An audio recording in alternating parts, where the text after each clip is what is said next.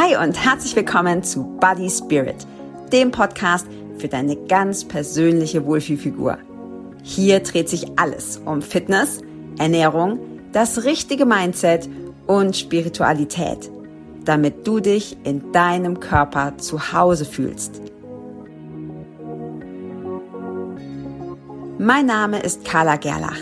Ich bin Sportwissenschaftlerin, Fitness- und Emotionscoach und meine Mission ist es, dir zu zeigen, wie du dich in deinem Körper so richtig wohl, attraktiv, stark und selbstbewusst fühlst. Denn es ist super, wenn du deinen Körper trainierst. Es ist noch besser, wenn du deinen Geist trainierst. Und wenn du beides miteinander verbindest, dann wird es einfach mega.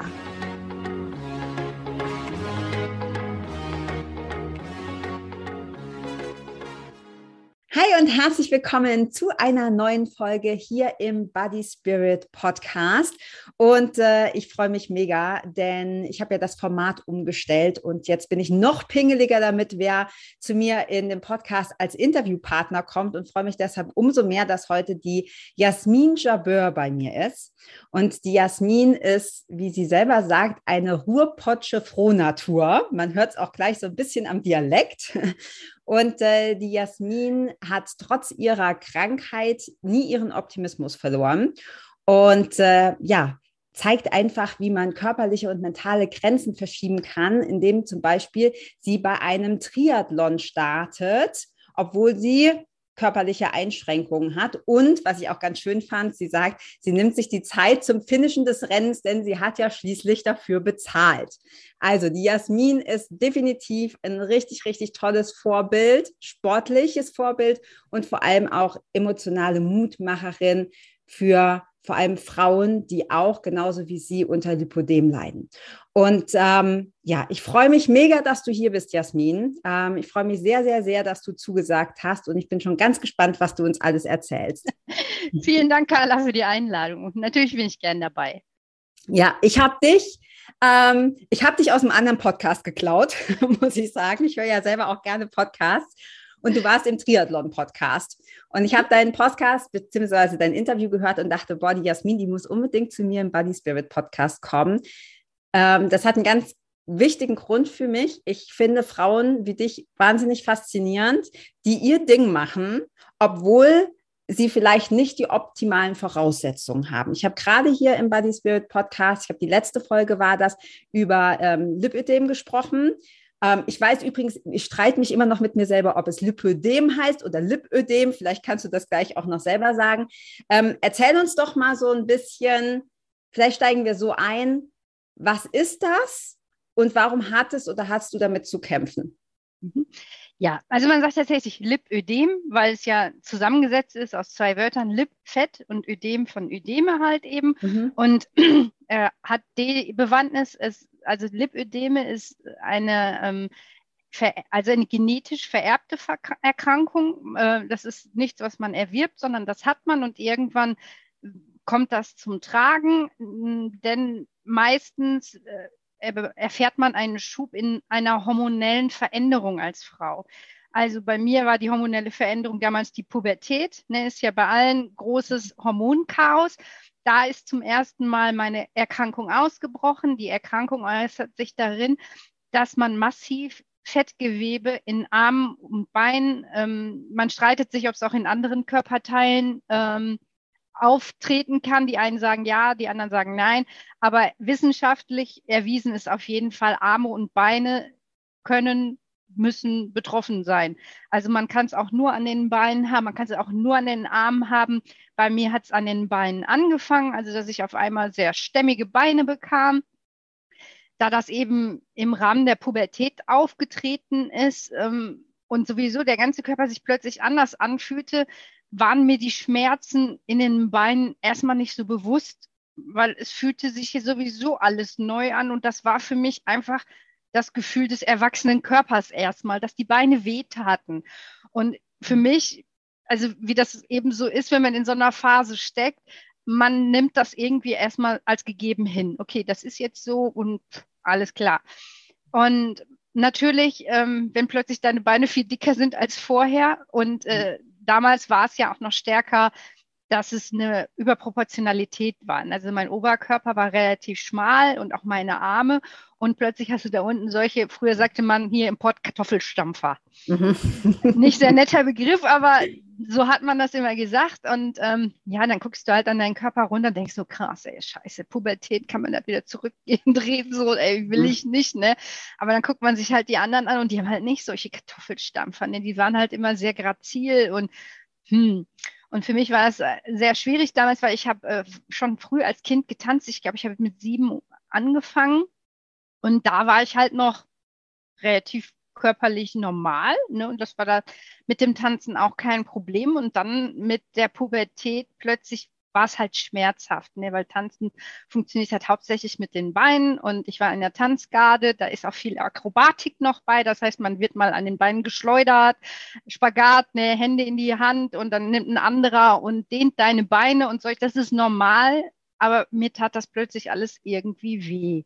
Mhm. Und auch so Sachen wie ähm, Bergwandern, also alles, was so mit Höhen zu tun hatte, war für mich sehr unangenehm. Natürlich auch so Sachen wie Klettern, das habe ich eigentlich auch ganz gerne gemacht, aber es tat auf einmal an den Beinen so weh. Und wie gesagt, niemand sagt dir, das darf nicht wehtun. Man denkt halt, also ich zumindest habe damals gedacht, okay, so fühlt sich Erwachsensein an. Mhm. Und ähm, ja, dann ist es halt äh, mit jedem Schub, den man halt so erleidet. Also es ist nicht so, dass von heute auf morgen äh, oder dass das immer so jeden Tag ein bisschen mehr ist, sondern man hat einen Schub und dann hat man gleich ganz viel mehr dickere Beine und viel mehr Schmerzen.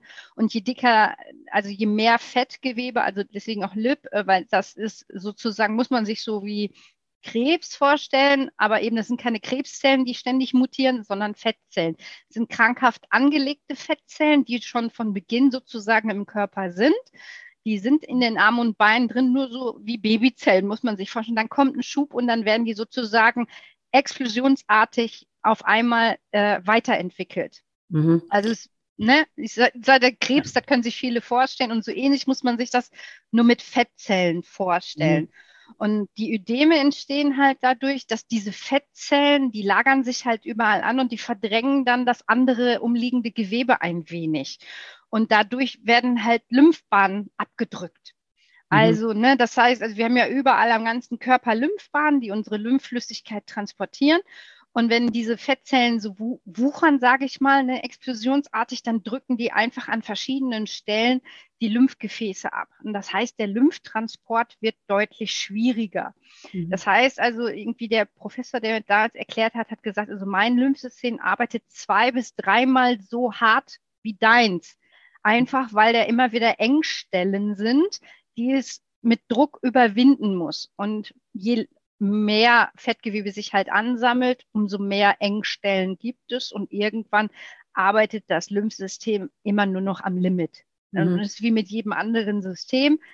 Alles, was du auf Dauer am Limit arbeiten lässt, wird irgendwann kollabieren. Und das ja. ist dann so das Problem.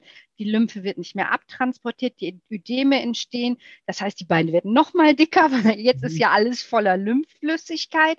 Und Lymphflüssigkeit, wissen wir ja, ist ja sozusagen die Flüssigkeit, die die Gifte und Abfallstoffe aus unserem Körper abtransportieren. Die werden jetzt nicht mehr abtransportiert. Das heißt, die sind da immer in deinem Gewebe. Das ganze Gewebe ist sozusagen ständig vergiftet auch. Und äh, was natürlich das Ganze in so einem netten Kreislauf immer schlimmer macht. Ne? Die Beine werden immer dicker, dann tut's noch mehr weh. Ne? Ähm, man ist natürlich dann auch weniger leistungsfähig, ist logisch, ne? weil es alles voller Gift, der ganze ähm, Organismus da in dem Teil, der kann sich nicht mehr selbst reinigen, ne? weil der schickt zwar die ganzen Giftstoffe in die Lymphe, aber die Lymphe tritt dann wieder aus und ist wieder zurück. Also mhm. sozusagen, die äh, beißen sich immer wieder in den Schwanz. Ja. Und so wird halt eben auf Dauer ist alles auch immer schlimmer. Ja, ich musste das tatsächlich auch recherchieren, weil ähm, ich habe mich oder ich interessiere mich vor allem deshalb für das Thema, weil ich auch doch einige Kundinnen habe, die äh, mit diesem Thema zu tun haben. Und ich war mir gar nicht so bewusst, jetzt schon, du hast das jetzt auch nochmal richtig gut erklärt, dass ein Lipödem nicht dasselbe ist wie ein Lymphödem, Nein. aber dass das oft korreliert. Ne? Und das hast ja. du jetzt, wurde mir jetzt nochmal so richtig klar, genau. ne? weil das erst Lymph das eine Genau. Ja. Also das Lymphödem ist tatsächlich immer erworben. Ne? Also ja. kennen viele auch wieder Krebs. Ne? Also wenn sie zum Beispiel äh, viele Frauen, die, wenn die Brustkrebs haben und die Brüste abgenommen werden, dann werden auch immer diese Lymphknoten hier in der Achsel meistens mit weggenommen, einfach aus Prophylaxe, selbst wenn die nicht befallen sind, ne, aber die werden mit weggenommen. So, das bedeutet natürlich, dem Lymphsystem fehlt plötzlich hier eine Stelle, nämlich da der Lymphknoten ist weg. Mhm. So, und dann sammelt sich das. Und das sind dann meistens die Frauen, die dann auf einer Seite so einen dicken Arm haben. Mhm. Weil die ein Lymphödem entwickeln, weil die, weil der Lymph, die Lymphzirkulation einfach nicht mehr ist ja ein Kreislauf, ne, der einmal so durch den Körper geht. Und jetzt ist plötzlich hier eine Stelle weg. Mhm. So, und dann kann das hier nicht mehr abfließen. Und dann kriegen die plötzlich so einen richtig dicken Arm. Und dann ne, gehen die wieder zum Arzt und sagen, ja, sie haben jetzt dann Lymphödem. Und dann fängt bei denen genau das Gleiche an. Die fangen dann an, kriegen dann auch Lymphdrainage und die Bestrumpfung. Und das ist aber immer erworben. Und das mhm. ist, das, ne, das ist auch mit einer der gefürchteten Spätfolgen eben beim Lipödem, weil halt durch die ständige Überbeanspruchung mit irgendwann, der Kollaps muss irgendwann kommen, ist normal in so einem System und dass darauf dann das Lymphödem sich sozusagen setzt und dann schwellen auch die Arme und die Füße an, weil mhm. halt eben ne, im ganzen Bein keine Zirkulation mehr stattfindet und das System zum Erliegen gekommen ist. Und ist klar, ne, an den Beinen und an den Armen dran hängen die Arme und die Füße und die werden dann einfach auch nicht mehr richtig versorgt. Und dann hat man da auch noch den ganzen Schmus. Ne? Ja. Du hast es gerade schon ähm, so schön gesagt, ne, dass du am Anfang dir nicht so darüber bewusst warst, weil der Körper sich sowieso verändert hat in der Pubertät ähm, und dass das auch körperlich schmerzhaft ist. Ne? Also dass das nicht ja. nur ein optisches Problem ist. Vielleicht kannst du da mal, bevor wir auf das Emotionale eingehen, weil das finde ich noch, noch viel wichtiger. Aber ähm, wie fühlt sich das an? Also für jetzt eine Frau, die das nicht hat, wie, wie kann ich mir, weil Schmerzen ist ja ein sehr weiter Begriff, wie kann ich mhm. mir das vorstellen? Wie fühlt sich das an? Ja, also es ist, es kommt einerseits ein bisschen auf Stadium an. Ne? Also die Krankheit gibt es in drei verschiedenen Stadien. Und mhm. ne, zu Beginn kommt man natürlich wie immer erst in Stadium 1 und äh, das ist eigentlich ähm, sehr bezeichnend, wenn du erstens sehr, sehr schnell blaue Flecken bekommst in diesem dicken Gewebe. Und typisch ist Druckschmerz. Also ich fasse es an und es tut nur das Anfassen weh. Also ich muss nicht mhm. mal draufdrücken, sondern wirklich, also hinter im Stadium drei, also im letzten Stadium, bevor ich operiert wurde, habe ich geheult bei der Lymphdrainage. Ne? Ich konnte nicht mehr schlafen, nichts mehr, weil allein schon, wenn die, der Physiotherapeut seine Hand auf meinen Arm gelegt hat, dann schossen Schmerzblitze durch meinen Kopf. Das war ganz gruselig. Das, da kannst du auch nichts machen. Wir haben dann hinterher einfach gesagt, akzeptiere einfach, dass ich jetzt die ganze Zeit heul und zieh's einfach durch, ne? weil für den ist das natürlich auch sehr belastend. Nicht angenehm, ja. Ne? ja. Aber du, du kommst nicht anders an Schmerzlinderung. Ne? Und das ist äh, ansonsten, je weiter das Stadium fortschreitet, kommt halt so ein Druckschmerz, den du kontinuierlich innen drin fühlst. Das kannst du schwer beschreiben. Also wie sie entweder von außen fasst sich jemand an. Also ich habe eine ähm, Bekannte, die hat das auch und äh, da ist, die hatte wohl ein Streitgespräch mit einem Mann und der meinte dann im Streitgespräch, ihr lapsig auf den Arm hauen zu müssen und dann hat die geschrien.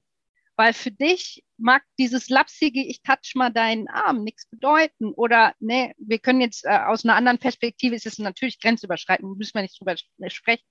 Aber rein physiologisch war das für sie ein wahnsinnigen Schmerz, den ich dir ganz schlecht beschreiben mhm. kann. Also dieser entweder Druck von außen, wie minimal der auch sein kann, empfindest du als nicht angenehm. Ne? Also am Anfang war es einfach nur ein unangenehmes Gefühl und dass ich halt auch, ähm, also ich bin so als Kind auch ein sehr kuscheliger Mensch gewesen. Ne? Mhm. Aber je mehr halt die Schmerzen sich in meinem Körper ausbreiteten, umso weniger wollte ich in den Arm genommen werden. Da habe ich auch gerade dran gedacht, ne? So dieses, eigentlich findet man das ja genau. als gesunder das Mensch, findet man das ja schön, ne? So genau. Und, ja, okay. ne? Aber ich mhm. fand das irgendwann, also es war zu Anfang ein komisches Gefühl. Mhm. Erstmal einfach, ne? So, du kannst nicht beschreiben, du weißt nur, es ist, es fühlt sich einfach nicht angenehm an. Ne, normal, wenn du umarmst wirst, das fühlt sich ganz toll an, dann drückst mhm. du noch fester und denkst, ach, wie schön ist das? Und ne, es ist einfach ein tolles Gefühl.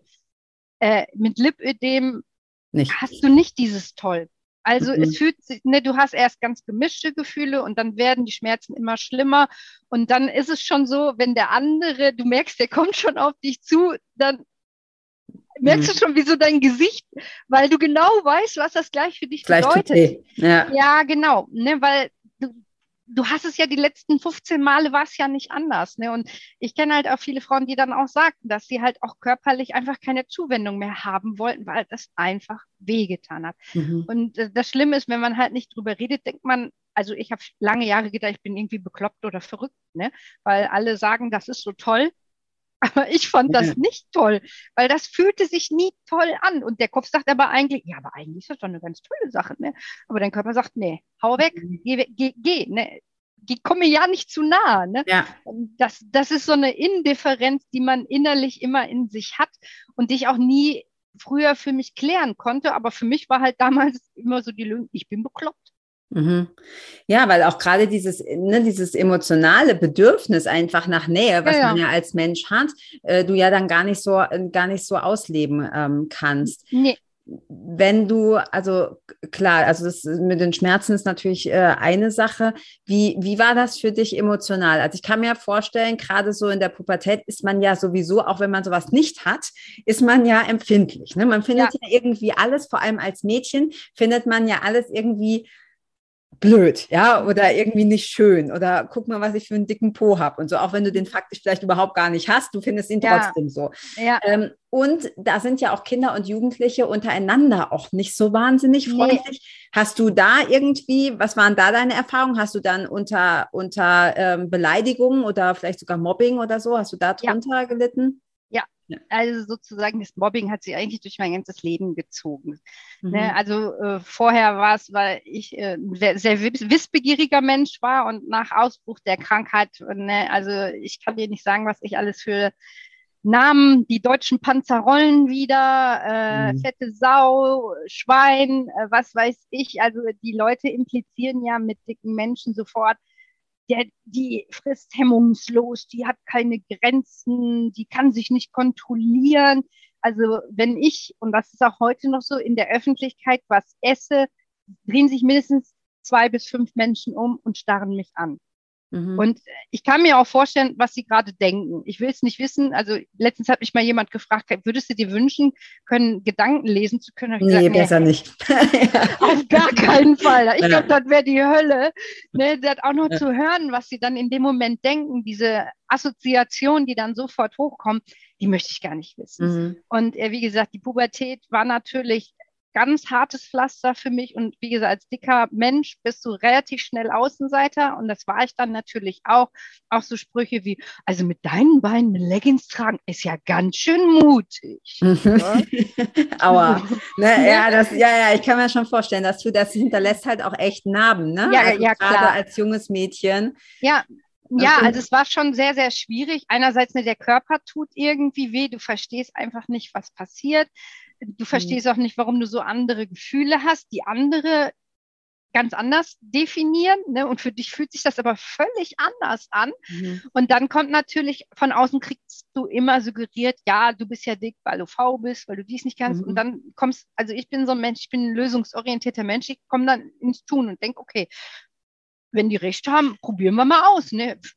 Mhm. Vielleicht muss ja wirklich was ändern oder so. Also ich bin, ich halte mich nicht für die Krone der Schöpfung und ich mache alles richtig, sondern ich denke auch über solche Dinge nach. Und äh, für mich hat das damals tatsächlich ja dazu geführt, dass ich in, dann in der Essstörung gelandet bin. Mhm. Weil tatsächlich ich gemerkt habe, egal was ich tue, die Beine wurden nicht dünner. Mhm. Also die, ganz im Gegenteil, ne, die wurden trotzdem, ne, ich wach manchmal morgens auf, gehe auf die Waage, habe anderthalb Kilo mehr. Mhm. Zyklus völlig unabhängig. Das ist halt wirklich einfach die Erkrankung und da kann ich nichts gegen tun. Aber damals wusste ich das einfach nicht. Ich habe halt immer von außen suggeriert bekommen, mit dir stimmt irgendwas nicht, du tickst nicht richtig, ne, kümmere dich mal um dich. Und ich habe getan und getan und getan, aber es hat nie jemand gesehen. Ich kriegte nur noch mehr Druck von außen. Und ähm, ja, irgendwann war es dann, war ich dann in so einer Phase, okay, äh, scheiß drauf, ich ich, mir ist das einfach zu viel. Und dann bin ich halt in der Esssucht zuerst gelandet, die dann aber auch tatsächlich richtig ausufernd wurde, so dass ich dann auch psychiatrisch behandelt wurde, weil es in, irgendwann in meinem Kopf sich alles nur noch darum drehte. Also wirklich so richtig Zwangsgedanken und mhm. es war halt, ne, ich krieg ich konnte ja machen, was ich wollte. Ich krieg das, ja. ne, sobald ich die Tür aufmachte, meinte mir ja jeder sagen zu müssen, was ich denn alles falsch mache und wo ich denn jetzt dran arbeiten müsse, so, ne, weil wie gesagt, diese Beine, das kannst du nicht verstecken, weil das ja auch sehr unförmig ist. Es ist ja nicht so, dass das man nur noch ein bisschen mehr aussieht, sondern es sieht nee, auch anders ein. Genau, ja. ne, also heute erkenne ich das, ich weiß, worauf ich achten muss, aber damals ne, sah es halt, ich sah nur anders aus als die anderen und jeder musste mir sagen, ich muss jetzt aber so sein wie die anderen.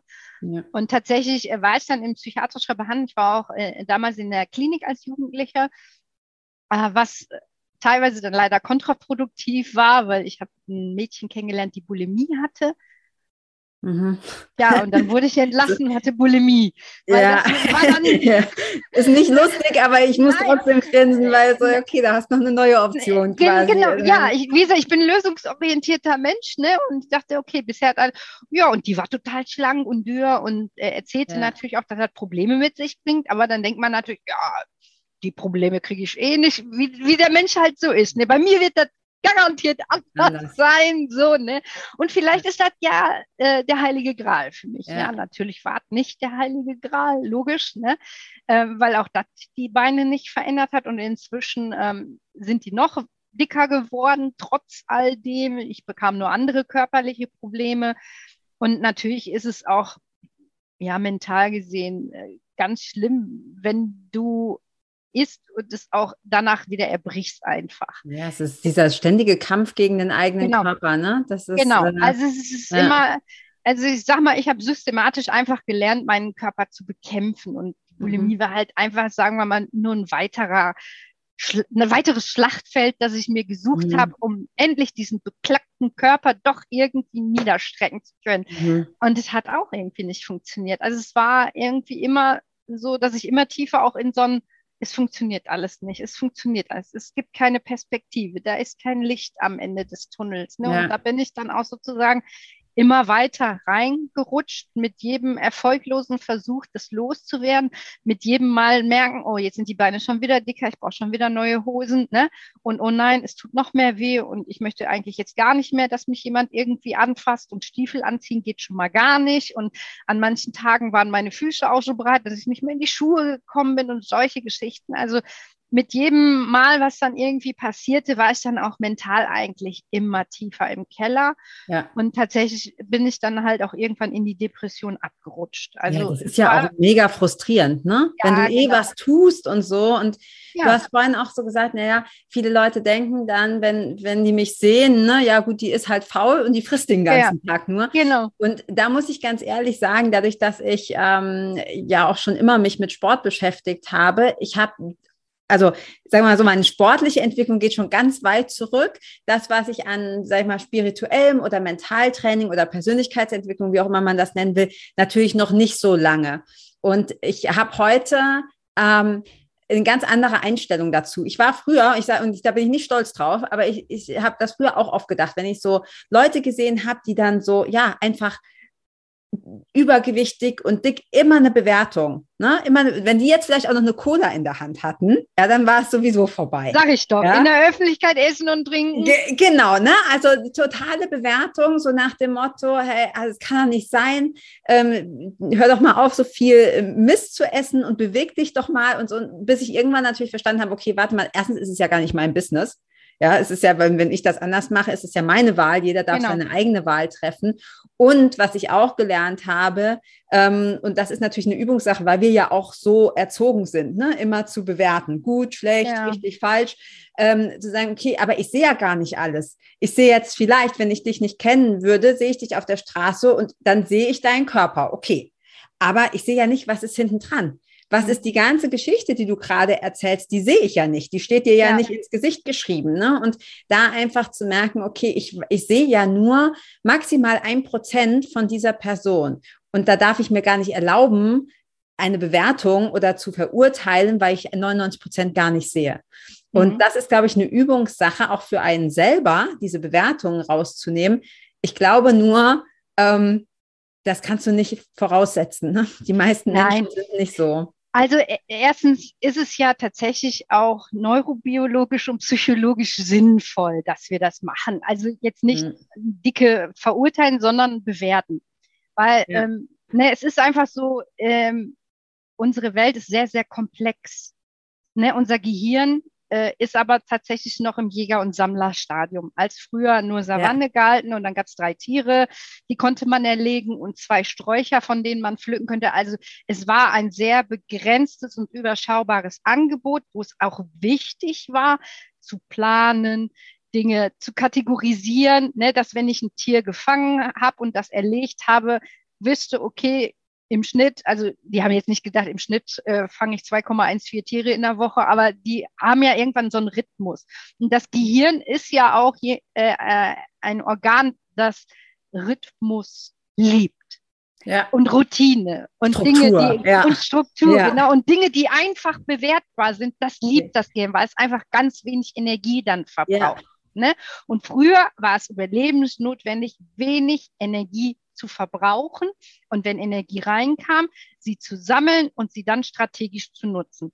Und deswegen funktionieren so Sachen wie Bewertung eigentlich erstmal automatisch vom Gehirn erstmal. Wenn ich dich mhm. sehe, läuft automatisch in meinem Gehirn erstmal ein Programm ab, das dich abcheckt. Ah, die hat aber ganz lange Ohrringe, wer weiß, wo sie sich die gekauft hat, sowas. Ne? Mhm. Ähm, aber das kann man selber bewusst unterbrechen und sagen, alles klar. Ich weiß aber, äh, dass nicht nur ein bestimmtes Metier solcher Ohrringe trägt, sondern das ist heute cool. Mhm. So, ne? Indem ich dann bewusst diesen Gedanken nehme, der, sich, der einfach automatisch in mir entsteht. Wir haben alle Vorurteile, wir haben alle Schubladendenken, das ist völlig normal.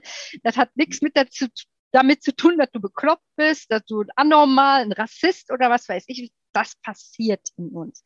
Aber unser Anteil ist, das wahrzunehmen, was da passiert und damit unserer eigenen Logik entgegenzutreten. Mhm. Mit diesem evolutionären, sage ich mal, Denken, das unser Gehirn so mit sich bringt. Ja. Deswegen ne, äh, würde ich, sage ich immer, du bist nicht generell ein schlechter Mensch oder kannst nicht mit Vorurteilen umgehen, weil du welche hast, sondern das macht dich erstmal zum Mensch mit einem Gehirn, sagen wir mal so. Ja. Aber es macht dich zum selbstreflektierten Menschen, das zu nehmen, zu sagen, okay, ich weiß, ich denke jetzt gerade das, aber aus meiner Erfahrung weiß ich, ne?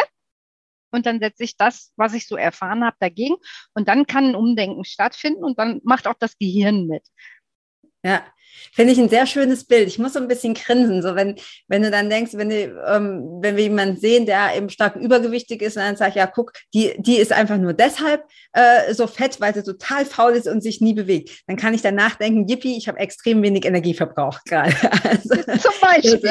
Kannst du dir sagen, weil dein, Ge nein, das passiert wirklich automatisch. Also ja. da, da ist keiner von uns frei und das Gehirn macht verschiedene Dinge einfach so. Ja. Das ist, ne, also wir, wir, wir glauben immer, wir sind die höchst entwickelte Spezies, weil wir so ein tolles Gehirn haben, aber das tolle Gehirn hat auch so seine Nachteile. Nachteile ja. Ne, so. Mhm. Und äh, dessen müssen wir uns einfach nur mal bewusst sein und da bewusst gegen angehen.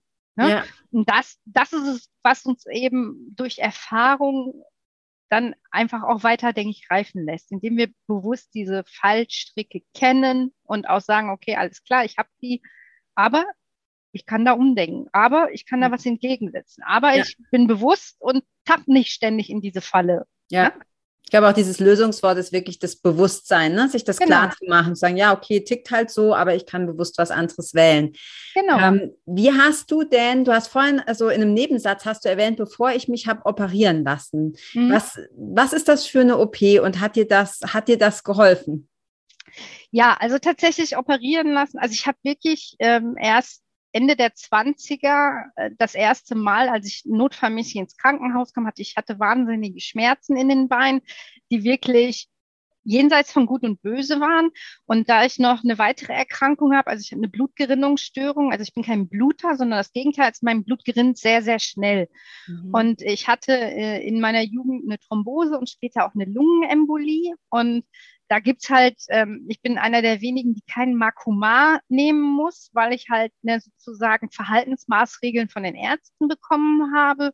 Und eine davon ist, bei Beinschmerzen gehen Sie nicht mehr über los, sondern Sie gehen ins Krankenhaus, am besten direkt liegen, ne? damit mhm. nicht noch irgendwas passiert, weil ich habe nur noch eine halbe Lunge rechts durch die Lungenembolie.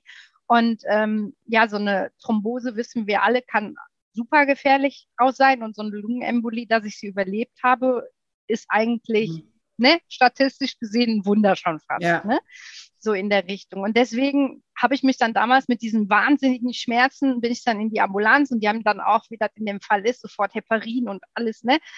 Und äh, dann kriegt man ganz viele schmerzhafte, richtig schmerzhafte Untersuchungen, weil so ein Zintigramm der Beine ist schon richtig, also da kriegt man Kontrastmittel in die Venen gespritzt unter so einem Röntgengerät und das tut sau weh in den Venen, sag ich dir, ne? weil das verteilt sich natürlich dann bis in die kleinsten Blutgefäße und wenn du eh schon Schmerzen hast, mhm. ist das einfach die Hölle. Aber tatsächlich waren alle meine Gefäße in Ordnung. Und dann kam halt irgendein Arzt auf die Idee, boah, die Beine, die fühlen sich aber auch komisch an. Und dann haben die mal einen Ultraschall gemacht. Und dann sagte der, hören Sie mal, aber Ihr Gewebe ist ganz, ganz voll mit Wasser sagt er. Also das sieht gar nicht so wie normales Fettgewebe aus. Das sieht ganz komisch aus. Und ähm, der hatte mich dann an so einen äh, Lymphologen dann gegeben und der hat dann gesagt, ja, Sie haben Lipödeme. Ja, was ist das denn? Und dann sagt er, ja, das Fett ist nicht normal und deswegen haben sie Wasser in dem war so die Erklärung damals. Ne? Mhm. Und dann kriegt ihr auch meine ersten Kompressionsstrümpfe. Also wie gesagt, das war also so warst Ende, du Ende 20. Das heißt, du hast erst Ende 20 äh, erfahren, was du tatsächlich hast. Genau, also ich habe, deswegen bin ich ja auch psychisch so weit abgerauscht, weil ich ja. so viele Jahre in Dissonanz einfach gelebt mhm. habe, ne? Und mhm. immer gedacht habe, mit mir stimmt irgendwas nicht, ich bin falsch. Und mhm. ich muss das irgendwie korrigieren, aber ich konnte es nicht korrigieren. Und deswegen ging es mir dann am Ende auch echt so dreckig. Aber selbst wie gesagt, mit der Diagnose war es erstmal nicht so, dass jetzt mir besser ging, weil ich das damals gar nicht so richtig begreifen konnte, weil mir das auch gar niemand so richtig erklären konnte, weil sobald ich dann draußen war und beim anderen Arzt, ja, kamen wieder die gleichen Sprüche. Ja, machen wir FDA. Einer hat gesagt, trink mal weniger Mineralwasser und so ein Scheiß. Ja. Also ja. wirklich, ne, und dann stehst du da und denkst so, ja, was ist denn jetzt? Ne? So, dann gehst du zum anderen, nee, jetzt gehen Sie mal hier zur Lymphdrainage, da gehst du zu so einem Therapeuten, weil wer schon mal Lymphdrainage hatte, das sieht eigentlich nur so aus, als würde dich jemand die ganze Zeit streicheln ne, mhm. weil das sehr feine Bewegungen sind. Aber wenn man eh schon Schmerzen hat und Bewegung, äh, Berührung gar nicht so gerne hat, ne, mhm. und dann werkelt da eine Stunde jemand genau mit diesen Berührungen die ganze Zeit an deinem Bein rum, ist halt einfach nichts, was du wirklich mhm. gerne hast. Und so bin ich dann am Anfang auch gar nicht da hingegangen, weil erstens mir der Sinn und Zweck gar nicht so richtig klar war, ne, weil es so viele unterschiedliche äh, Sprüche gab und eben es so unangenehm einfach für mich war und ich das auch vermeiden wollte. Ne? Dann habe ich irgendwann ähm, halt Kompressionen bekommen, ähm, aber erst äh, normale rundgestrickte. Also es gibt Unterschiede in Kompressionsbekleidung. Es gibt einmal eben diese rundgestrickte Kompression, das ist die, die man so in Thrombosestrümpfen hat oder die Läufer zum Beispiel in ihrer äh, Kompressionskleidung tragen. Ne? Die tragen ja manchmal so Armstulpen oder Beinstulpen oder auch Socken mit Kompression. Mhm. Das ist sogenannte rundgestrickte Kompression. Aber Lymph, also Lipödem-Patienten, die bekommen flach gestrickte. Dann ist das Muster sozusagen runtergerichtet, als wenn es rundherum mhm. gestrickt wird. Also es wird immer so eine gewisse Richtung. Und dadurch ist die Kompression anders. Ähm, so mehr, mehr kann ich dir das auch nicht erklären. Das ist einfach so, was man mir dann irgendwann zehn Jahre später mal erklärt hat. Also ich habe dann erstmal die rundgestrickte bekommen. Das hat aus Lipödem-Sicht nicht viel geändert. Äh, war mhm. zwar ganz gut, weil ich ja auch Thrombosen und so hatte, haben die gesagt, ja, haben sie gleich zwei mit einem, ne? Mhm. Kriegen sie auch keine Thrombosen mehr. So habe ich gesagt, okay. Ähm, aber auch die habe ich dann irgendwann ausgelassen, weil ich einfach den Benefit, also den Nutzen nicht gemerkt nicht, hast, ne? Nee, mhm. weil es hatte für, ja. das Einzige, was ich bemerkt habe, muss ich hier sagen, es macht ein schöne, schöneres Bein. Also in Kompression, ja. Strumpfhose sieht das Bein einfach ein bisschen schöner aus und äh, wenn du ein Kleid an hast, denke ich mir, oh ja, nee, komm, mit Kompression sieht er jetzt einmal besser aus. Mhm. Das war das ein, der einzige Nutzen, der mir damals irgendwie zur Verfügung stand. Ja, und dann fing in den 30 fing dann auch die Arme an. Ähm, aber dadurch, dass, also der Schmerz, der Lipödem-Schmerz ist ja die ganze Zeit da, wie so ein Rauschen. Ja. Mit der Zeit lernt dein Körper ja mit kontinuierlichen Dingen, die einfach so in den Hintergrund zu drücken. Klar, wenn dann plötzlich jemand dein Bein anfasst, dann ist es sofort wieder im da. Fokus drin, ne? Ja.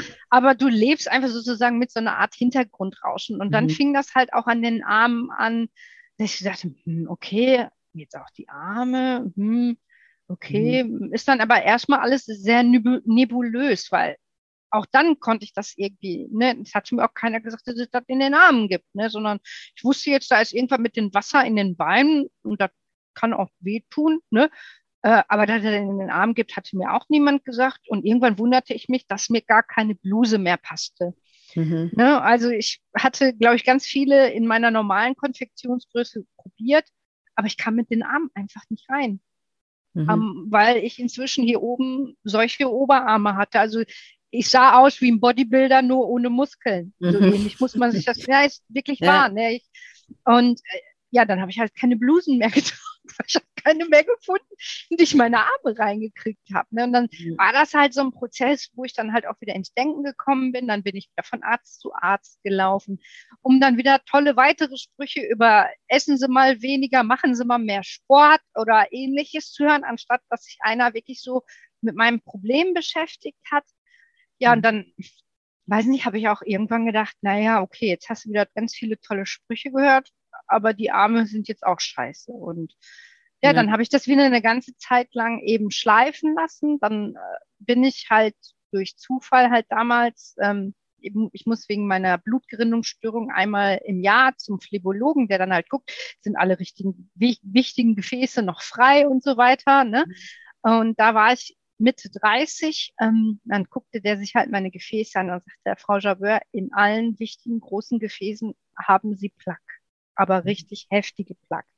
Und ganz ehrlich, wenn das so weitergeht, werden sie keine 40 Jahre mehr alt, weil sie entweder einen Herzinfarkt oder einen Schlaganfall haben werden, weil ihre Gefäße einfach bald nicht mehr können. Und das war damals so ein Gong halt, ne? Mhm. So, ja. jetzt musste irgendwas tun, weil ich war zu dem Zeitpunkt dann auch schon Mutter. Natürlich durch die Schwangerschaft hatte ich weitere Schübe, Stillzeit, mhm. weitere Schübe. Ne? Also ich war schon deutlich kompakter geworden als vorher. Aber jetzt war da halt eben auch noch ein Kind, um das ich mich kümmern musste. Und das war dann auch so ein Weckruf, wo ich so gedacht habe, alles klar, okay, du musst jetzt irgendeine Lösung. Irgendwas muss hier passieren. Sonst ne, hatte ich schon so eine Horrorvorstellung, wie mein eigenes kleines Kind am Grab steht, an meinem Grab steht. Ne? Und dann mhm. bin ich halt ins Tun gekommen Lisa hat dann so eine Mutter-Kind-Kur damals beantragt und dann klassisch hier Kalorien zählen, hast du nicht gesehen und so. Und dann bin ich auf Walken gegangen damals, hasste ich wie die Pest, war ganz schlimm und schrecklich. Aber äh, ich hatte damals 120 Kilo auf ein Meter, knapp 1,60 Meter. 60. Vieles ging halt einfach auch nicht mehr. Also meine Auswahl war beschränkt und äh, der Gedanke, in einen Badeanzug zu gehen und ins Schwimmbad zu gehen, war noch viel schlimmer als walken zu gehen. Ne? ja. genau. Absolut, ja. ja, und dann bin ich halt walken gegangen und dann fing die halt auch an zu erklären, wie wichtig das halt ist, so sportliche Aktivität, gerade auch wenn man schon so viele Verschleißerscheinungen oder eben wie ich halt eine Plakette und so weiter. Mhm. Und da fing ich dann halt an, sozusagen mich so ein bisschen zu informieren. Ne? Was kann ich denn selber tun? Ne? Weil die Ärzte selber geben einem ja immer irgendwie nur Medikamente. Ne, wenn ja. irgendwas ist, ne, ja, hier nimm mal die Pille, nimm mal das und bla bla bla. Und die sagten auch, ja, wir können, wenn das weitergeht, ihnen vielleicht einen Stand legen oder irgendwie was, ne, damit sie da wenigstens mal ein paar Gefäße haben, die noch funktionieren, so in der Richtung. Oder ich habe gedacht, oh mein Gott, ich bin in den 30ern. Ne. Äh, ja, hier, hört sich nicht sehr motivierend nee, an. Nee, nee, also das ja. sind alles so Dinge, das wissen sie. Und vor allen Dingen, die nehmen ja die Gefäße aus den Beinen und dann, dass sie mir da auch noch die Beine aufsäbeln, die so weh taten, ne, das mhm. war natürlich noch eine Horrorvorstellung, die ich dann auch wieder nicht wollte. Also sie war sozusagen in so einer Pattsituation. Entweder mache ich jetzt irgendwas oder ich gehe unter. Mhm. Und ähm, ja, das Kalorienzählen, das klassische, das brachte mich irgendwie nicht weiter. Ja, das ist ja auch nicht die Ursache. Also, nee, ne, das nee, das war, das war ja damals ja. alles nicht die Ursache. Aber mhm. ne, wenn man so im trüben Fisch versucht man ja irgendwie alles. alles und vor allen Dingen, ja. wenn man merkt, man ist in so einer Pattsituation und jetzt mhm. muss man da unbedingt raus, sonst gehst du halt kaputt. Ne? Mhm. Und ja, ich hatte damals dann durch Zufall halt ähm, äh, Attila Hildmann gesehen, der Vegan for Fit propagierte. Mhm. Also das ist ein Ernährungsprogramm, wo man sich halt mit veganer Low-Carb-Ernährung mhm. äh, selber fit machen sollte nach seinen äh, ähm, Maßstäben ja. damals. Er erzählte halt auch viel, wie halt durch Industrieernährung und äh, vor allen Dingen viel Fleisch und äh, Zucker und ähnliches ähm, eben halt unser Körper immer mehr vermüllt und eben durch äh, Low Carb, kein Zucker, kein Weißmehl und eben halt auch eine rein pflanzliche Ernährung genau dieses Problem halt irgendwie beseitigen würde. Und das klang für mich irgendwie skurril damals, Sinnvoll. muss ich ganz ja. ehrlich sagen. Ja. Ja. Aber ich hatte eine Menge zu verlieren. Noch Alka habe ich noch nicht ausprobiert. Mache ich jetzt. Mhm. Und ich muss gestehen, ich war damals, eine, ich habe sehr gerne Fleisch gegessen. Ich war die Schnitzelkönigin, Jägerschnitzel mhm. war echt so, oder Spaghetti Bolognese, da hast du mich immer mitgekriegt. Aber ich habe das dann so ein bisschen vorbereitet und habe dann tatsächlich mit Vegan for Fit damals angefangen. Mhm. Und äh, ja, war auch erstmal eine mächtig große Umstellung, ganz ehrlich, ne? Äh, weil du musst natürlich ein bisschen anders kochen. Ähm, in diesem Programm wird nicht mit Ersatzprodukten gekocht, sondern es geht wirklich um Gemüseküche ja. und Fruchtküche in verschiedensten ja, Variationen. Das ist richtig, das ist richtig ja. gut, das Buch. Also man kann über genau. Attila Hildmann heute denken, was man genau. will. Ne? Das Aber ist, die äh, Bücher, die, die sind Bücher sind mega. Ja, also die, die, richtig die gut. Rezepte also, sind toll. Ja. Ne, so und äh, auch so Sachen wie Nussmus und so. Mhm. Äh, gedacht, was ist denn das so? Ne? Erst das alles, genau. Ja. Erstmal in alles reingelesen. Also ich habe dann wirklich viel, viel damals einfach gelesen und habe gesagt, okay, Versuch ist es wert, kostet ja nur das Buch. Ne? Ja. Äh, muss nicht in irgendeinem Programm, das 700 Euro kostet. Niemand nimmt dir den Magen weg, weil das war tatsächlich auch schon in der Diskussion. Ich war mhm. auch teilweise in so einem Programm, was mich darauf vorbereiten sollte auf so eine äh, Magenverkleinerungsgeschichte, mhm. aber durch meine Erkrankung wäre halt wirklich nur gegangen, ganzer Magen weg, ein Drittel des Dünndarms weg, sozusagen, mhm. dass die beiden direkt miteinander verbunden werden und das aber echt auch die radikalste Methode, die halt massiv auch ähm, in deinen ganzen Lebenszyklus eingreift. Ne? Ja. Und selbst das hatte ich schon in Erwägung gezogen, einfach, ne, damit ich nicht verschwinde von dieser Welt. Ne? Was einfach mhm. wirklich einfach Angst war. Aber tatsächlich ja. war dann Vegan for Fit mein Game Changer. Mhm. Tatsächlich, also ich nahm nicht nur sehr, sehr schnell ab, ich hatte auch relativ schnell wieder Energie. Also ich fühlte mich plötzlich so energetisch wie schon lang nicht mehr in meinem Leben, also so richtig, mhm. auch morgens aus dem Bett und ich will jetzt irgendwas machen. Plötzlich mhm. machte das Walken auch Spaß und ja. ich hatte da einfach Bock drauf innerlich. Also es war nicht mehr, dass ich mich da so zwingen musste, sondern mein Körper wollte die Aktivität plötzlich. Ja. Komischerweise kannte ich so alles nicht. Ne? Ja. Ja, und äh, was aber dann sehr, sehr bezeichnend war, dass ich ein halbes Jahr später dann zu so einem Check-up gegangen bin, weil natürlich mit diesem Befund mit 35 wurde ich dann etwas öfter gemonitort. Mhm. Ja. Ne? Und äh, dann ein halbes Jahr nach Beginn hatte ich dann diese nächste Monitoring-Session und ja, der überprüfte alle Gefäße und machte nochmal hier ein Solo und da ein Solo und guckte nochmal in die alten Unterlagen, rollte er nochmal ran. Sag ich, nehme nochmal Blut ab. Ne? Okay, hat er nochmal Blut abgenommen, ich muss dann auch nochmal Stuhl, Urin, alles abgeben.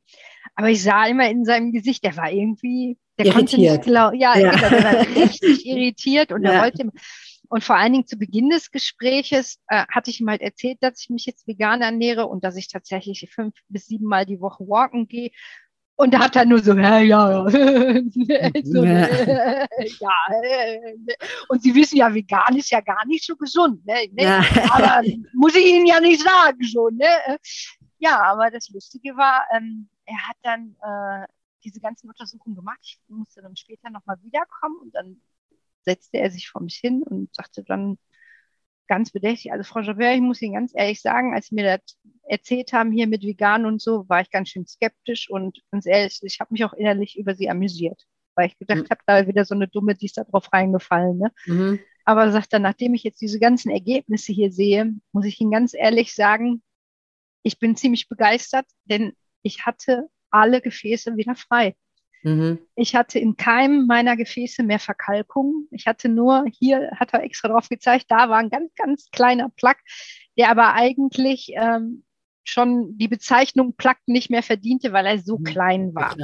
Also das ja. Risiko komplett minimiert dann, ne? Ja, es war komplett mhm. weg alle meine ganzen äh, Werte waren auf Normalniveau, weil, wenn man ja dicker wird, haben ja viele dieses äh, metabolische Syndrom. Mhm. Ne, das heißt hoher Blutdruck, äh, Leber ja. vergrößert, Stoffwechselwert scheiße. Und das war bei mir alles zurückgegangen. Meine Leber mhm. war wieder normal groß, ich hatte einen super Blutdruck, äh, der ganze Plaque war weg äh, und so weiter. Und äh, er sah das so vor sich und sagte, also ganz ehrlich, ich hatte ganz, ganz viele Vorurteile und sagte, aber jetzt kann ich nur sagen, machen Sie weiter so, Frau Jobbe. Ganz ehrlich, mhm. äh, ne, also äh, für ihn war wirklich wie so eine Metamorphose. Ne? Mhm. Und das ja, war natürlich. Ja, ne, wer, wer, wer heilt, hat recht. Genau, das also, hat er auch hinterher zu mir gesagt. Ja. Er hat auch gesagt, ne, ich bin kein Fan von veganer Ernährung, sage ich ihm ganz ehrlich, ne? Aber bei ihm ja. ist es super und äh, ich kann nur sagen, machen Sie weiter so. Und dann ging ich natürlich erstmal so grinsend raus und ja. äh, ich war das dann heißt, auch. Du hast ja. dann gar keine OP mehr gebraucht oder hast du dann doch noch was operieren lassen? Ja, ja, ich äh, tatsächlich das Gewicht und so ging runter und durch mhm. äh, die Low Carb Ernährung, weil wissen ja inzwischen ähm, viele Kohlehydrate begünstigen ähm, entzündliche Prozesse im Körper. Ja. Und auch Lipödeme sind äh, aus immunologischer Sicht entzündliche Prozesse im Körper. Mhm. Und durch die Low-Carb-Ernährung ist meine Erkrankung erstmal zum Stillstand gekommen. Mhm. Also es war ja immer eine kontinuierliche Verschlechterung mhm. und plötzlich kam sowas wie ein Stillstand rein. Also es wird nicht mehr schlechter für, glaube ich, drei oder vier Jahre. Ich bin dann mhm. wirklich auf so auf einem Standpunkt eingefroren, was ich so mhm. vorher nicht kannte, weil es ja wirklich, wie gesagt, immer irgendwie schlechter wurde. Äh, und durch die sportliche Betätigung merkt sich halt auch plötzlich, ähm, ich konnte die Beine trotzdem noch irgendwie bewegen, weil natürlich ne, mit äh, Zunahme der Schmerzen und der Umfänge habe ich immer weniger gemacht, bis ich irgendwann gar nichts mehr gemacht habe. Mhm. Und jetzt durch das Walken kam auch mal wieder sowas wie Aktivität in meinen Körper. Und dadurch bin ich auch leichter mit den Schmerzen um, also wieder umgehen, konnte ich Schmerzen mit den mhm. Schmerzen besser umgehen, sagen wir halt mal so. Also mhm. Also es ist irgendwie, äh, die Krankheit selber habe ich dadurch nicht irgendwie besiegt oder so. Aber es ist, ich habe sie eingefroren zu einem bestimmten mhm. Zeitpunkt und konnte damit besser umgehen. Und ähm, ja, da, dadurch habe ich erstmal plötzlich viel Lebensqualität gewonnen. Und was ich zu dem Zeitpunkt, was mir auch erstmal ein großes Hoch gegeben hat, ne? Ja, was absolut, natürlich ja. dann auch mental erstmal dazu geführt hat, dass ich so wie es war, erstmal cool fand und da auch erstmal gar nicht schlimm fand, dass ich jetzt so krank war. Und ich muss auch ganz ehrlich gestehen, auch zu dem Zeitpunkt hatte ich immer noch nicht das Ausmaß meiner Erkrankung richtig verstanden, weil mhm. es auch immer noch keine Ärzte gab, die mir das irgendwie richtig plausibel machen konnten. Und ähm, ich dachte halt, na okay, jetzt hast du dich damit arrangiert irgendwie? Ich hatte meinen Frieden damit gemacht. Ich fand es nicht gut. Ich fand mich auch immer noch nicht hübsch oder so. Aber das war jetzt einfach so. Ich hatte dadurch, dass ich das irgendwie zum Stillstand gebracht hatte, mein Körpergefühl, mein, mein, meine ganze Lebenssituation einfach, sagen wir mal, erfüllender wurde, hatte ich gelernt, meinen Frieden damit zu machen. Mhm. Und das einfach so zu akzeptieren, wie es ist. Ich bin einfach so, es werden immer wieder Leute lachen und aber trotzdem mache ich das Beste draus. Das war so ein Zustand, den hatte ich dann erreicht. Und ich dachte eigentlich, mit diesem Zustand würde ich alt werden. Dann mhm. bekam ich aber tatsächlich vor drei Jahren einen heftigen Schub.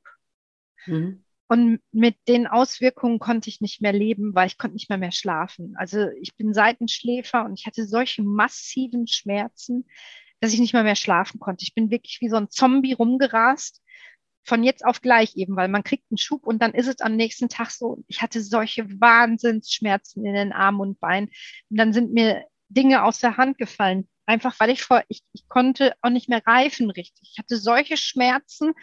Äh, es war schon wie Arthritis, nur dass ich keine Schmerzen in den Gelenken hatte, sondern mhm. einfach alles tat weh. Mhm. Und äh, ich stand da halt irgendwann und wollte ein Buch aus dem Regal und das ist einfach runtergefallen. und ich stand da einfach nur und ich denke, hä, ich, ich das doch, ich hatte die Hand auch da dran, aber es ist einfach da durchgeglitten. Und ich war einfach total irritiert. Ne? Und ähm, ja, ich konnte dann auch nicht mehr sitzen, also weil das ist, geht bis über die Hüfte dann irgendwann im nächsten Stadium hoch, zieht sich also, wie gesagt, ne, so dass eben auch das Sitzfleisch betroffen ist. Ich konnte meinen Beruf nicht mehr richtig ausführen. Ich bin Informatikerin, sitze halt den ganzen Tag und natürlich die Hände sind die ganze Zeit in Bewegung. Mhm. Ich konnte meine Maus nicht mehr mehr richtig. Ich hatte wahnsinnige Schmerzen. Ne. Ich heulte viel, aber nicht bewusst, sondern die Tränen sind einfach geflossen weil ich solche, also es ist nicht so, so, dass sie die ganze Zeit, sondern es kommt immer wie so ein Blitz im Gehirn. Mhm. Und dann hast du auf einmal blitzartig wahnsinnige Schmerzen. Und dann war halt, halt auch dieser Punkt, dass ich dann bei der Lymphdrainage lag und eigentlich nur geheult habe weil wirklich alles weh tat. Ne? Und mein Physio fast mit mir geheult hat, weil ihm das auch so leid tat. Ne? Und ja. ich, irgendwann war dann so der Punkt, okay, ich brauche jetzt irgendwas anderes. Ich kann damit nicht alt werden, weil in dem Zustand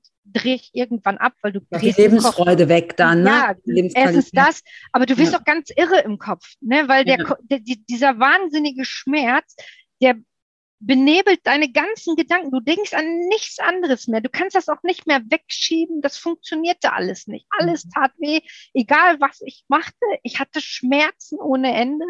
Und da war dann der Punkt, okay, jetzt äh, da muss was anderes her. Ich hatte vor mhm. Jahren schon mal gehört, es gibt eine Operation. Ich wusste auch, die Krankenkassen zahlen die nicht. Mhm. Ähm, und äh, dass da auch viel Geschwurbel hintersteckt, ob das überhaupt was bringt. Aber okay. wenn man sich da mal mehr damit beschäftigt hat, gibt es eigentlich schon ganz viele Studien, sogar schon über zehn Jahren, die belegen, dass das schon was bringt und dass das für die Frauen schon äh, einen Unterschied macht und dass man damit die Krankheit schon ganz gut in den Griff kriegen kann. Mhm. Aber es ist halt eben eine Frauenkrankheit. Und ich glaube, da ist wahrscheinlich auch, also so ein bisschen Sexismus hinter. Ne? Das sind halt eben Frauen. Ne? Ja. Wer, wen kümmert das, was die so haben? Äh, da interessiert keine Sau. Ich bin dann auch das erste Mal in so eine Selbsthilfegruppe gegangen und der Moment, als eine Frau im Rollstuhl reinrollte, habe ich nur gedacht, oh mein Gott, und die erzählte dann auch, also es ist wirklich tatsächlich ab Stadium drei und es war bei mir auch so, also ich war Ende Stadium zwei, als ich mich operieren ließ, dann sind die Beine eins. Also es gibt, mhm. du kannst keinen Unterschied mehr zwischen Oberschenkel, Unterschenkel, Knie hatte ich schon ewig nicht mehr gesehen, weil das mhm. einfach so voluminös wird. Mhm. Ne? Und irgendwie eins. Und dann haben die Frauen halt berichtet, dass sie irgendwann auch nicht mehr in der Lage waren, ihre Gelenke zu bewegen. Einfach mhm. weil es nur noch eins war und Risse hatten und alles mögliche. Und deswegen ja. saßen die im Rollstuhl. Bei dieser OP werden da die, äh, die Fettzellen entfernt, die ja, genau. oder? Okay. Genau, also es ist so äh, eine sogenannte Liposuktion, kennt halt jeder. Ne? Ich habe Fett am Bauch, Fett dann lege ich mich mal, ja. genau, ja. lege ich mir unter das Messer und ich kriege Fett abgesaugt. Äh, das machen Schönheitschirurgen. Ähm, viele Lipödem-Frauen gehen auch zu Schönheitschirurgen. Ähm, sollte man sich aber genauer informieren vorher, weil unser Problem ist ja, sind ja die Lymphgefäße. Ja. Und wenn ich da irgendjemanden wild in meinen Beinen rumwursteln lasse und der vielleicht sogar noch diese überstrapazierten Lymphgefäße noch zusätzlich verletzt, habe ich noch weitere Probleme, nämlich das Lymphödem wird dann auf jeden Fall hinterher sein, weil die Gefäße sind dann verletzt. Das kann man nicht mehr rückgängig machen. Mhm. Also da sollte man schon als Frau gucken, dass man wirklich einen guten Operateur findet, der sich da auch mit dieser Problematik auseinandergesetzt hat. Vielleicht, es gibt inzwischen ganz viele Selbsthilfegruppen, dazu oder Foren, wo man sich da erkundigen kann. Das habe ich natürlich auch gemacht. Ich bin äh, tatsächlich durch halb Deutschland gereist. Ich habe in verschiedenen Zentren habe ich äh, Beratungsgespräche gehabt. Ähm, es gibt aber auch Listen mhm. tatsächlich im Internet, bei der die Deutsche Lipödem-Hilfe oder Lipödem-Gesellschaft heißt die. Da gibt es sowohl Ärzte, die sich mit Lipödem auskennen, weil es sind ja immer noch nicht genügend Ärzte mhm. in der Lage, da ja. zu erkennen. Ne? aber eben halt auch äh, Krankenhäuser, Operateure, die sich damit auseinandersetzen und die halt eben diese Technik, da gibt es verschiedene Techniken zur Fettabsaugung, aber nicht jede eignet sich eben halt auch bei Lipödem. Ne? Mhm. Und da sollte man sich dann halt schon gut die ähm, Operateure angucken. Das habe ich halt auch mhm. gemacht. Ne? Ich mhm. bin dann halt in diesem hochschmerzhaften Stadium wirklich dann durch halb Deutschland gereist und habe mich begutachten lassen, habe mir sagen lassen, okay, wie willst du das operieren? Wie wollen Sie das operieren? Wie sind die Aussichten? Äh, wie geht hinterher die Regeneration vonstatten? Weil das ist ja ganz, ganz wichtig danach und solche Geschichten. Mhm. Und natürlich, ich muss ja alles selber zahlen, weil die Krankenkasse auch heute noch immer ja. der. Aber das ist ja auch bescheuert, äh, ne? Also der, das nicht zahlen. Genau. Aber, ne? Und, ähm, aber ich hatte, ja, ja. Sorry, kommen die Fettzellen dann wieder oder also, sind die weg? Also es ist so, äh, sie, also ne, der heutige Stand der Forschung sagt, äh, man hat so eine gewisse Anzahl an Krankenfettzellen, die schon angelegt sind mhm. und die vermehren sich ja halt einfach sozusagen. Und wenn man halt richtig operiert und alle Krankenfettzellen weg nimmt, dann ist die Krankheit sozusagen weg. Mhm. Problem ist natürlich, diese Unterscheidung zwischen kranke und gesunde Fettzelle kann, können die Operateure selten machen, weil es mhm. übereinander geht. Ne? Weil mhm. äh, die ist ja nicht so, dass sich da aneinander so, sich nicht, ne? Ja. Ne, so nebeneinander, ja. so, sondern ja. hier und da und da und dann isst du selber auch mal ein bisschen viel und dann macht sich dazwischen auch noch mal was und so. Ne, mhm. also war auch bei mir so. Beim Abtasten hatten sie gesagt, ja, also sie würde denken, dass der Bereich, das hat mein eigenes Fett ist und was ist Lipfett und was weiß ich. Also es ist nicht so einfach und es gibt halt eben verschiedenste Operationsmethoden. Die einen lassen Unterhautfettgewebe stehen was bei so einer normalen Liposuktion immer auch gemacht wird. Das Unterhautfettgewebe wird nicht angetastet, sondern die Fettschicht dazwischen wird immer weggesaugt. Mhm. Das sagen aber bei äh, so einer Liposuktion für äh, Lipödem-Patientinnen, weil man da halt eben nicht genau unterscheiden kann, wo sitzen diese ganzen Krankenzellen und wo sind die überhaupt, äh, sagen viele auch, dass man das Unterhautfettgewebe radikal mitnimmt. Also sozusagen, es wird radikaler operiert. Und äh, das soll halt eben dazu führen, dass hoffentlich alle Zellen wechseln. Kann man natürlich keine Garantie drauf geben. Ich musste tatsächlich auch noch ein weiteres Mal operiert werden. Also ich bin inzwischen sechs Mal operiert. Ich war aber auch schon kurz vorm terminalen Stadium.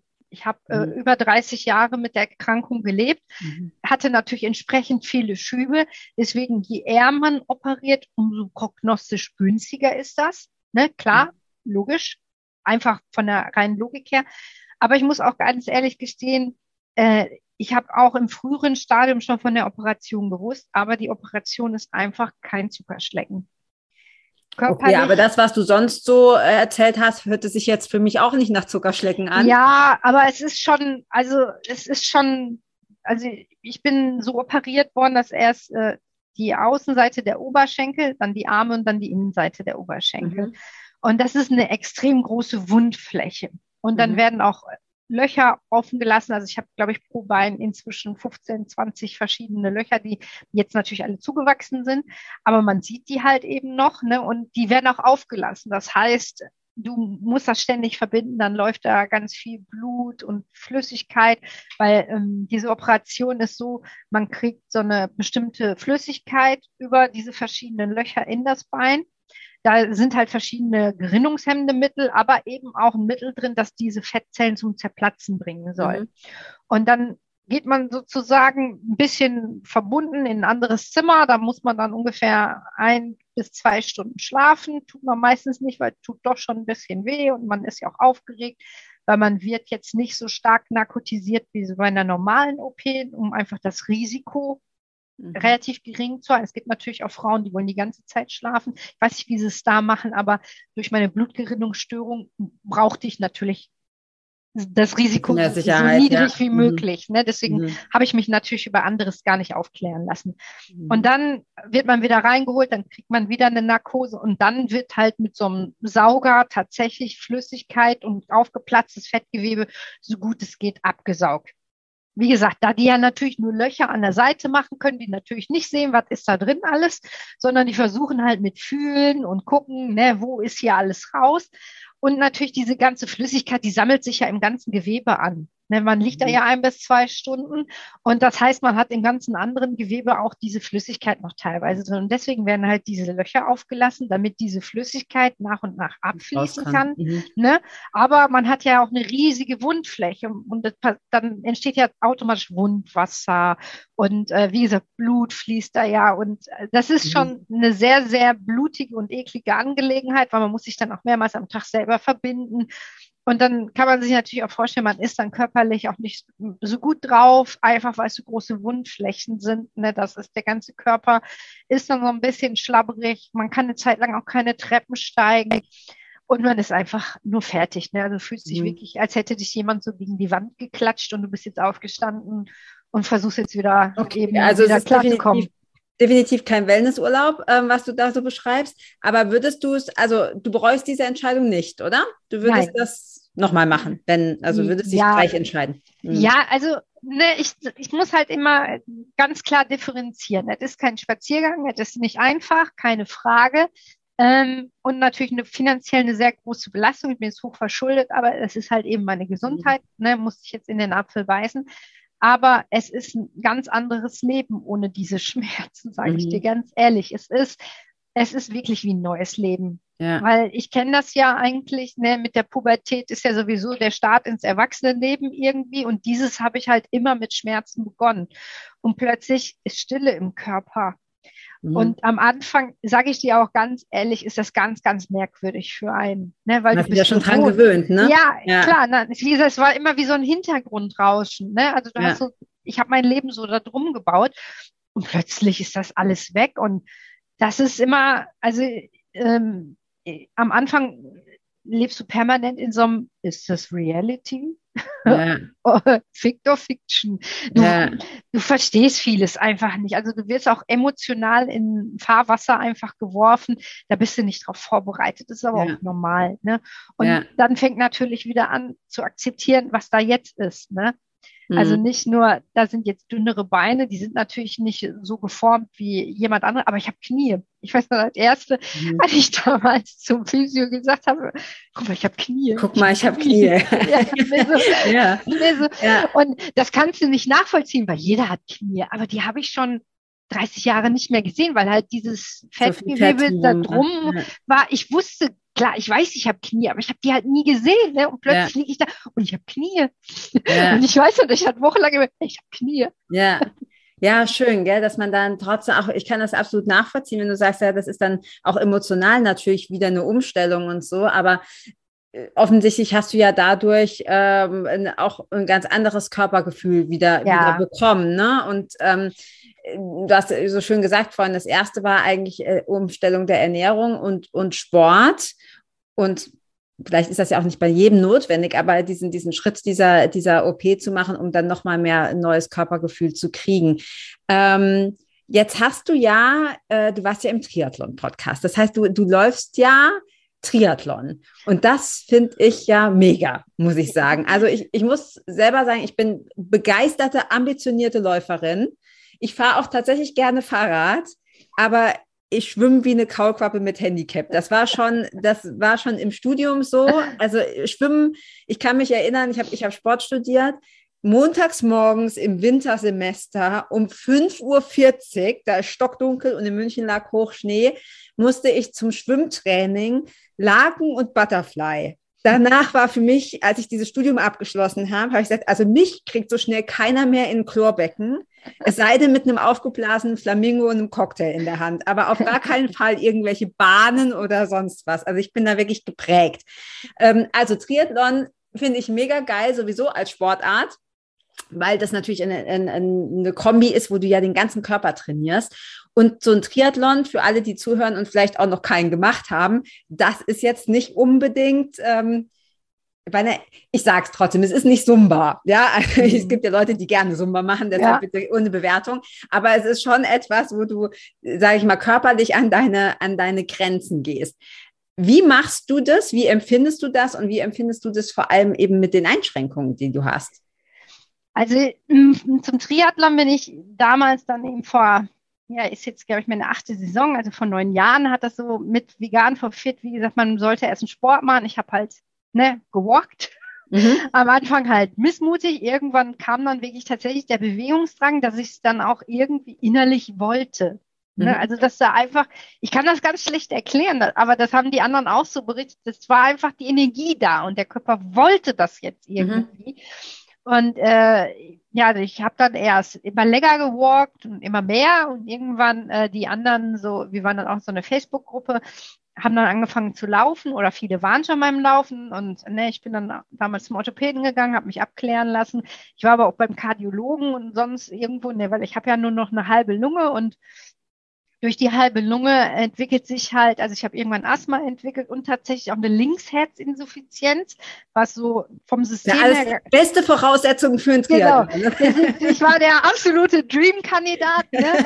so ja. jetzt hier richtig heftig Ausdauersport zu machen. Also das hätte mal jeder gesagt, mal gar nicht. Ne? Ja. So, aber tatsächlich bin ich dann, wie gesagt, ich bin dann erst beim Orthopäden gewesen, ich war beim Kardiologen, ich habe eine Sportdiagnostik machen lassen und ich weiß noch, äh, das Lustige ist immer, wenn man zum Arzt geht und die gucken einen dann an und sagen, ja, hier, ich möchte mal das und das machen. Das erste Mal, gehen die Augen so weit hoch und sagen, sie sind sich schon bewusst, dass das anstrengend ist.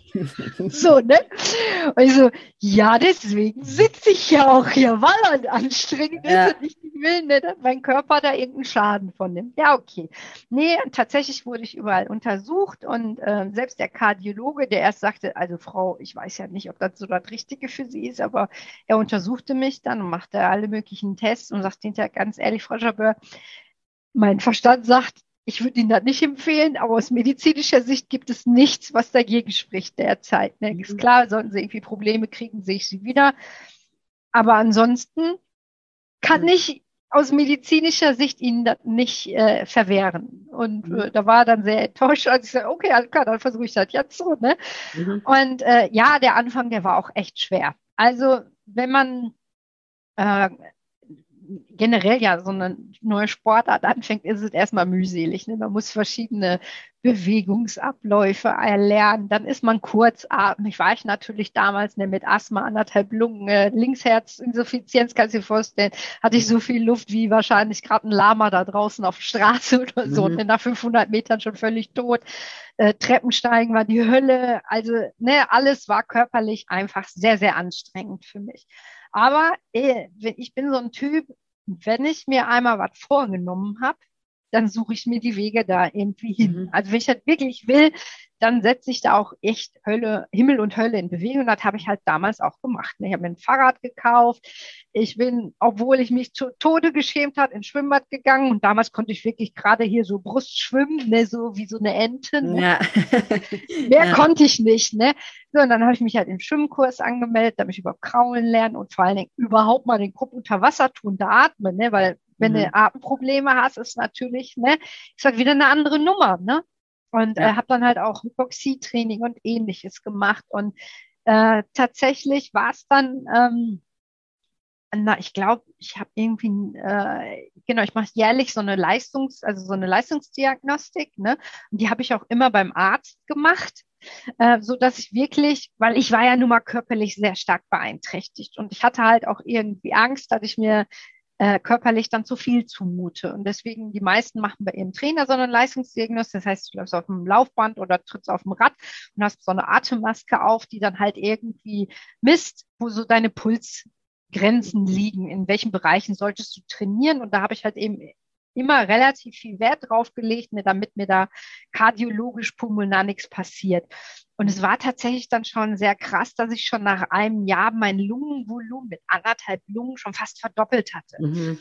Und da sagte der auch so, krass, ey, wie haben Sie das denn gemacht? Ich ja, ich bin wieder schwimmen gegangen und ich fahre Rad. Und der so, nee, echt, Sie machen das? Ne? Und werde ich dann, dann mhm. gerade auf, äh, äh, damals habe ich immer alles auf dem Fahrrad, die, die Leistungsdiagnostik gemacht, weil mit den Lipödemen war natürlich immer Laufen immer das Schwierigste für mich. Ne? Ja. Und ja. Ähm, das Lustigste war dann, dann hatte ich dann die Leistungsdiagnostik dann fertig und dann äh, guckte er immer so auf den Monitor und guckte mich so an und guckte auf den Monitor und irgendwann sagt der Frau Jabeur, klopfte mir so auf die Schulter. In diesem massiven Körper steckt ein wirklich fitter Mensch. Ja, ja cool. Ist doch ein super also, Kompliment. Also, ja, ich musste dann auch lachen. Du bist fast vom Rad gefallen vor lauter Lachen. Ne? Also, wie gesagt, ich habe dann sukzessive dann die Trainingseinheiten gesteigert. Ich hatte dann tatsächlich auch hinterher äh, durch äh, Zufall ein Coaching gewonnen und äh, bin dann so durch das äh, professionelle Coaching von dem Triathleten erstmal überhaupt in die Welt reingekommen. Also, ne, was bedeuten die ganzen Begriffe? Was sollte man mhm. wann trainieren und solche mhm. Geschichten? Da hatte ich ja vorher absolut keine Ahnung. Ich bin ja einfach nur laufen, Radfahren oder schwimmen gegangen. So, ja. ne? Und ja. äh, Technikübungen und äh, wie kann man ökonomisch schwimmen. Äh, früher war für mich einfach nur, wie gehe ich nicht unter. Ne? Ja. So. ja. Und jetzt sollte ich das auch noch ökonomisch machen. So, also ja. alles war natürlich echt viel, aber ich bin halt auch so ein Mensch, mich hat das dann auch interessiert. Also ich habe mich dann auch wirklich reingefuchst und einfach durchgebissen. Weil ganz ehrlich, der Anfang, der war richtig hart und ich habe auch Momente gehabt, da musste ich die Tränen schlucken oder die Wut, weil es einfach irgendwie nicht funktioniert hat und ich wollte aber, dass es funktioniert, mhm. aber ich bin halt dran geblieben und tatsächlich habe ich dann auch irgendwann den ersten Triathlon äh, gemacht, also auf der kürzesten Distanz, das sind 500 Meter Schwimmen, 20 Kilometer Rad und 5 Kilometer Laufen. Mhm. Natürlich als allerletzte, aber ich weiß noch, es war so ein ja, so das ist ja völlig Gefühl. egal. Also, so, ne, dass genau. du da genau. angekommen bist. Genau, beschreib das mal. Wie war das, das war, Gefühl, als du nach dem ersten Triathlon ins, äh, ins Ziel gekommen bist? Ja, das war so, also es ist natürlich so ein, das ist nicht die Realitätgefühl als erstes. Mhm. so, ne, das träumst du gerade, das ist irgendwie anderer Planet, weil teilweise, also zumindest ist es mir so gegangen, ich habe mich ja immer auch so ein bisschen von außen teilweise gesehen, ne? so, ja. dass ich da entlang gelaufen bin so und immer so krass, was bist du? Ja.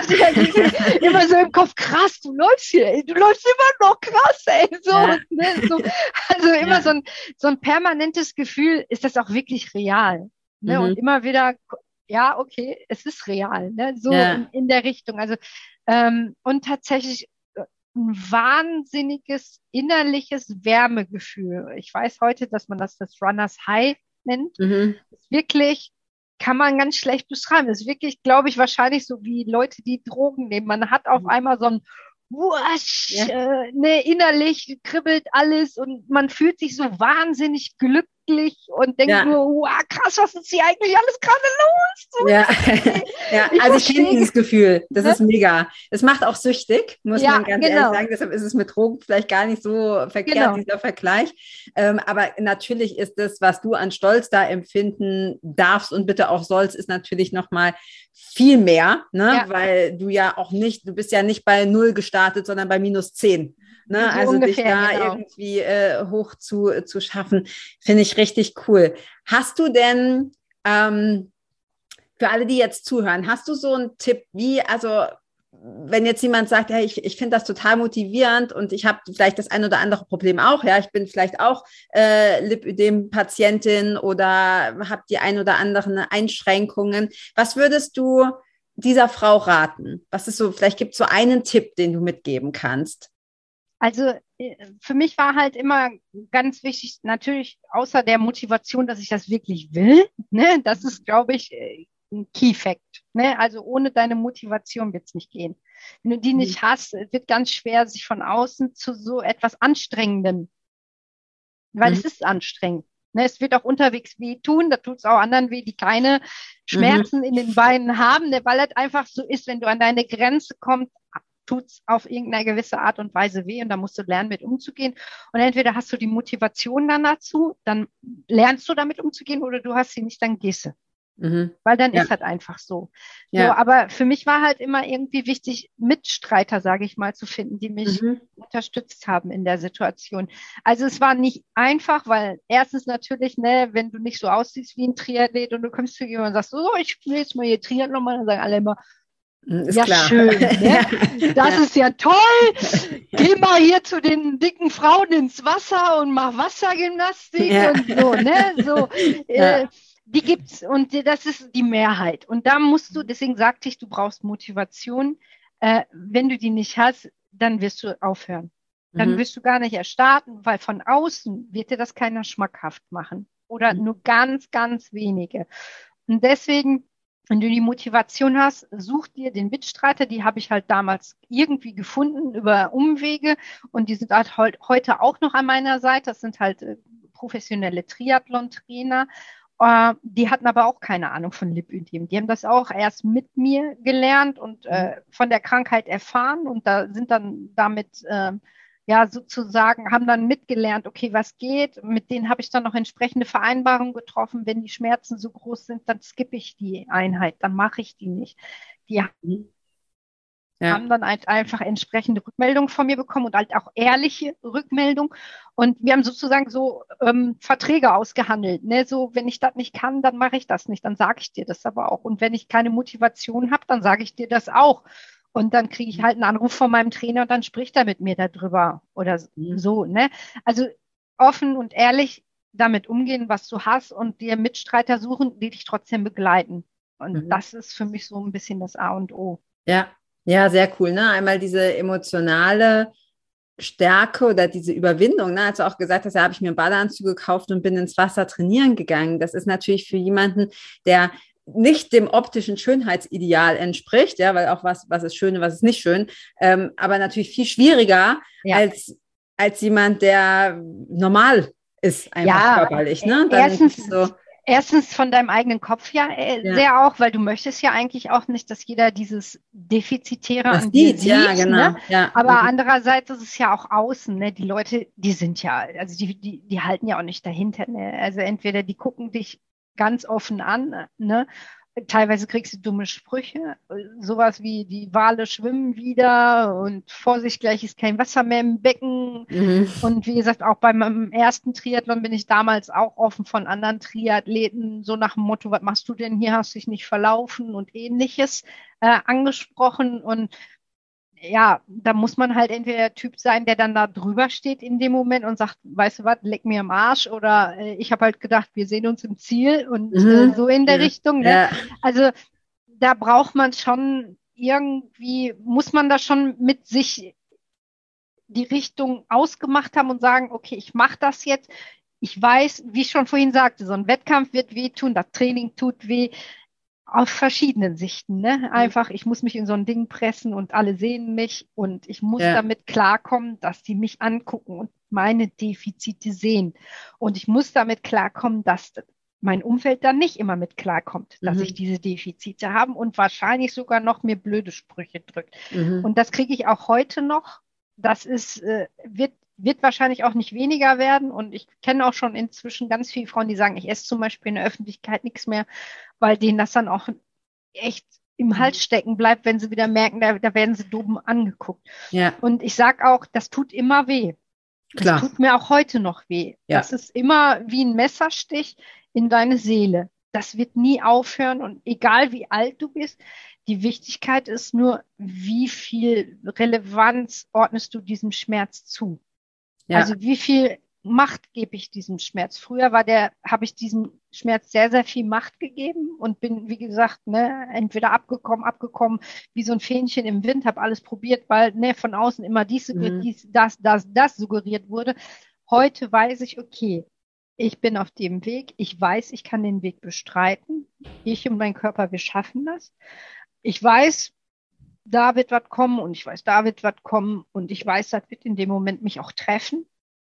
Mhm. Aber es wird weitergehen. Ja. Und das muss man für sich klar haben. Ja, also ich, ich glaube, dass das verletzlich oder dass das wehtut, ist klar. Ne? Du müsstest ja ein Stein sein, dass das an dir nicht irgendwas äh, macht. Ähm, ich glaube auch, was, was ich bei dir so inspirierend finde, ist einfach dieser Mut. Also ich finde das extrem mutig, sich so verletzlich zu zeigen. Ne? Also diese, diese, diese Verletzlichkeit so öffentlich zu zeigen, ähm, hat für mich, ist für mich das Gegenteil von Schwäche. Also, ne, das ist wirklich extrem mutig und, und äh, extrem stark. Und ich glaube, ähm, was mir jetzt so spontan kommt, ist, klar, es gibt immer Leute, die, die urteilen und die andere verletzen, aber gerade dadurch, dass du das tust, dass du das teilst, dass du in Podcasts gehst, dass du dich ähm, auch bei Wettkämpfen und so öffentlich zeigst, der Anteil der, der, vor allem der Frauen, die, oder insgesamt können ja auch Männer sein, aber der Menschen, die sagen, hey, ich finde das mega, was die macht, was die sich, was die sich traut. Das ist vielleicht anteilsmäßig nicht so groß wie die Leute, die irgendwelche blöden Sprüche sagen, aber so viel mehr wert. Weißt du, und wenn du deinen Fokus einfach auf das richtest und darauf hältst, zu sagen, ja, klar, es gibt immer Leute, die irgendwas Blödes an mich dran labern, aber dafür bin ich eine Inspiration für viele, die das anerkennen können, was ich, äh, was ich hier leiste.